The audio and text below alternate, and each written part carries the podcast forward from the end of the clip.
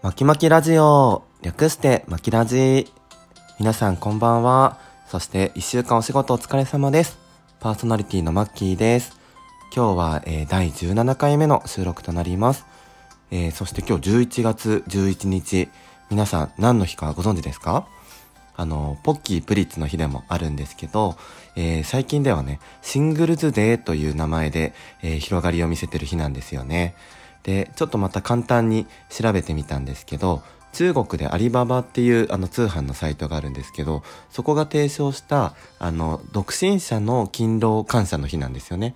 で、えっ、ー、と、その独身者の方に向けて、えー、シングルズデーという名前でセールを行ったのが始まりと言われています。で、今結構世界的にいろんな国で、あの、ネットの業界ではシングルズデーセールなんていうのが、あの、メジャーになってきているんですけど、まあ、そんな日だったりもします。はい。で、今日のテーマなんですけど、えー、皆既月食と〇〇の話という感じでいきたいと思います。はい。皆さん、あの、11月8日は皆既月食見ましたか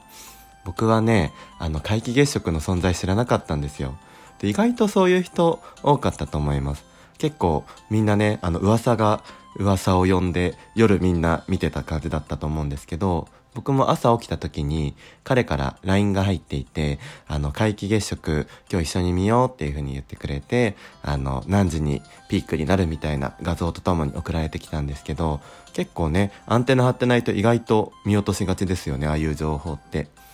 で、結局仕事をね、ダッシュで終わらせてあの東京の方はわかるかもしれないんですけど渋谷の宮下パークっていう商業施設があるんですね。まだできて23年なんですけど屋上が庭園というかあのグリーンになっていて、えー、と2階とか3階はテラスみたいにこう椅子とテーブルが置いてあるところがあるんですね。でそこの、えーと、椅子をね一つ取ってくれていてそこであのフードコートでテイクアウトしたものをね一緒に食べながら真ん前にあの月をあの見ながら食べることができました。で結局1時間ぐらいあの月の変化を楽しみながら、まあ、食事ができたんですけど結構ねあの思ったより明るいというかもっと真っ暗になるもんだと思ったんですよね。そしたら赤道色っていうんですかね。ちょっと赤っぽい色になっていってでだんだんだんだんねあのマックスの時が一番暗くなるみたいな感じでしたけどなんか意外とその終わった後の月がちょっと出てくるところもかっこよかったですね。なんかあの、ま、枕というか暗くなってた月が端っこから徐々にいつもの明るさになっていく。で、あっという間にいつものお月様になりましたけど、なんかあれが自分たちが住んでる地球の影だと思うとすごく神秘的で、あの、良かったですね。で、何でしたっけ？天王星との月食も重なっていてそれがあの430何年ぶりだったみたいなお話だったと思うんですけどちょっと細かい情報忘れちゃいましたけどあのそんな感じで本当に生きてるうちでね一生に一回の体験をすることができたっていうロマンチックな日だったなと思います。で、えー、っと、今回は皆既月食と〇〇な話ということで、その後の出来事も話したいと思います。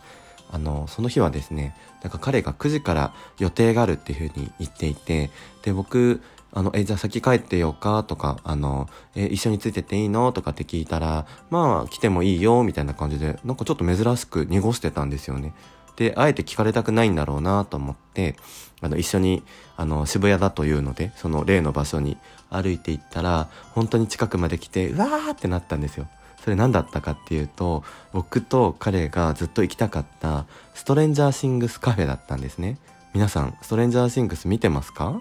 あのネットフリックスのドラマでもうね今今というかもう一番人気のドラマだと思うんですけどあの何て言うんだろうあのドラマ。ストレンジャーシングス。あの最初はね中学生4人組の男子が、えーと、怪奇現象っていうんですかね。その未知の生物によって巻き起こされた怪奇現象。に、えー、と遭遇して、えー、と原因追求解決に乗り出すみたいな、まあ、簡単に言うとそんな話なんですけどあのそのカフェがですね、えー、と渋谷のえー、あれ何口だろうなプロントって皆さん分かりますかね？お昼がカフェで夜がバーみたいになるお店なんですけどあのチェーン店のねプロントとコラボをして、えー、と唯一そこの渋谷のお店だけあのストレンジャーシングスカフェになってるんですよ期間限定。で、12月いっぱいだったと思うんですけど、あの、そこがですね、予約が取れない。もう行こうと思って何回も予約サイト見てたんですけど、結構先までね、埋まってて、もう行きたいけどちょっと諦めかけてたんですよ。そしたら、あの、彼がね、あの、僕を待ってる間にストレンジャーシングスカフェを見ていて、あの、皆既月食だったからか、キャンセルが出て、たまたま取れたんですよね。で、9時だったんで、まあ、皆既月食のピークも終わって、あの、ちょっと、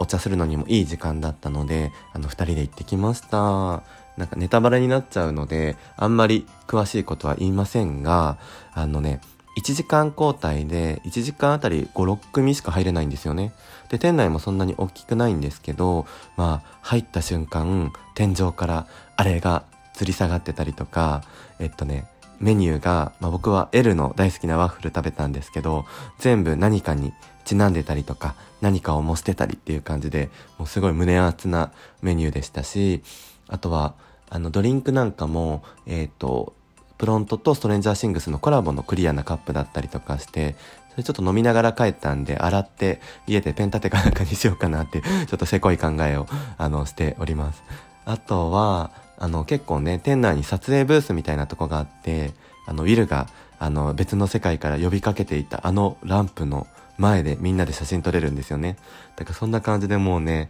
ファンは本当に、もうなんていうの、めちゃめちゃ嬉しい空間でしたね。なのでぜひストレンジャーシングスがお好きで東京に住んでたりとか来る方がいらっしゃいましたら本当におすすめなので行ってほしいですね。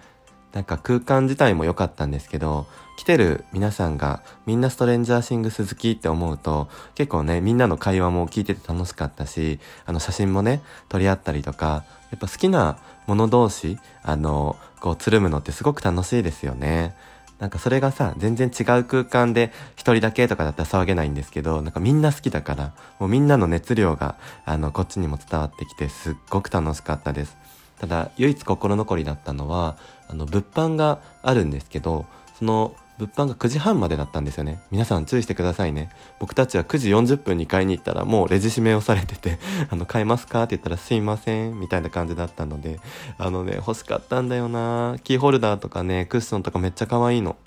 あの、ぜひぜひ、あの、行く方は9時半前にご購入をしてくださいね。はい。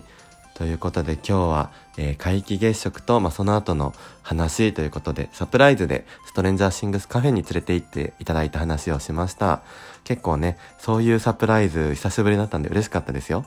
皆さんも、あの、サプライズされるのもいいですけど、なんか、そういうね、日常でちょっとしたサプライズしてみるのもいいかもしれないですね。はい。ということで、今日は以上にしたいと思います。あの、巻き巻きラジオ、略して巻きラジは、えー、毎週、